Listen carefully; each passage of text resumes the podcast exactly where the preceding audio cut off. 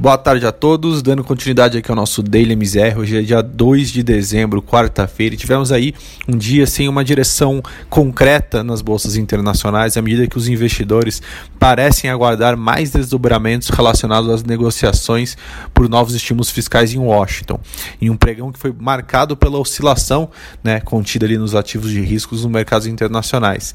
É, a expectativa sobre o novo suporte nos Estados Unidos ajudou o S&P a encerrar o dia em nova máxima e provocou provocou ali uma nova alta também nos rendimentos dos treasuries.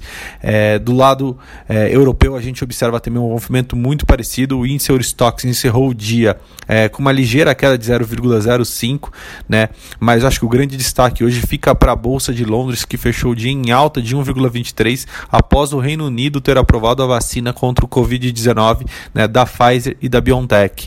É, nos Estados Unidos, a, o Dow Jones encerrou o dia com ganhos de 0,20, o S&P também também avançando ali 0,18 e, anotando um novo recorde de máxima, é, enquanto ali o índice Nasdaq recuou 0,05 também muito próximo da estabilidade.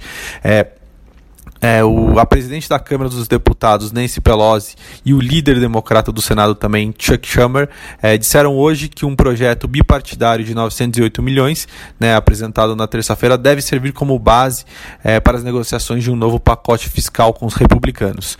É, os sinais são bastante positivos em torno desse pacote fiscal de estímulo para a economia, que deve aí dar suporte e principalmente ajudar na retomada da economia americana.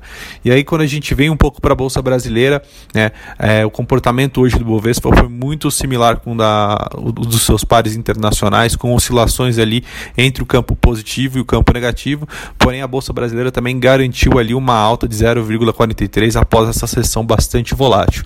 Então, o índice aqui é, foi bastante pressionado por uma desvalorização da Vale, que chegou a cair mais de 4,8 nas primeiras horas de negócio, porém foi, é, foi aliviando ali parte desse, dessa queda ao longo da tarde, ali mais próximo do final do pregão.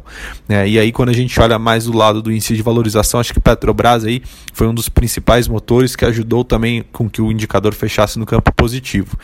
É, o Ibovespa hoje fechou com volume financeiro de 27,2 bilhões, é bem acima da média diária de 2020 e ali bem em linha também com a, a média diária que a gente observou em novembro, né, na casa de 25,6 bilhões.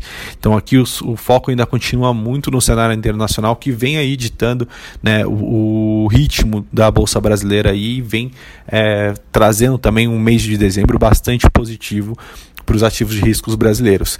É, já na parte de câmbio, né, o dólar sofre uma leve correção, porém é, fechando, fechando em alta também em relação ao real, é, num movimento também muito, é, muito correlacionado com os o, dos pares emergentes. Né? Então, lembrando que a moeda americana vem é, de uma sequência de desvalorização frente a diversas fronteiras, não só a brasileira, como outras também ao redor do mundo, e é um movimento natural, às vezes, de correção, e aí com isso a, a moeda americana hoje encerrou o dia em alta de 0,25, cotado ali aos R$ 5,24. Eu acho que o grande destaque aqui é, fica para a parte de juros, né? As taxas é, continuam, em, em uma queda forte, é, principalmente com a avaliação mais construtiva sobre a, sobre o, a inflação e o fiscal para 2021, né? Então, as projeções de inflações e os sinais também de que o auxílio emergencial deve ficar é, apenas para este ano tornam um cenário bastante construtivo né, para o mercado de juros, é, pelo menos no curto prazo. E aí, naturalmente, a gente vê o reflexo disso é, no forte fechamento que a gente vê ali ao longo de toda a curva de juros, ou seja, desde os vencimentos mais curtos quanto os vencimentos mais longos mostram ali uma forte é, queda e realmente ali um cenário onde os juros é, te retira bastante ali o prêmio a gente veio, vinha observando sendo colocado no, na curva brasileira ao longo dos últimos meses. Bom, por hoje essas são as notícias. Amanhã a gente volta com mais informações. Muito obrigado.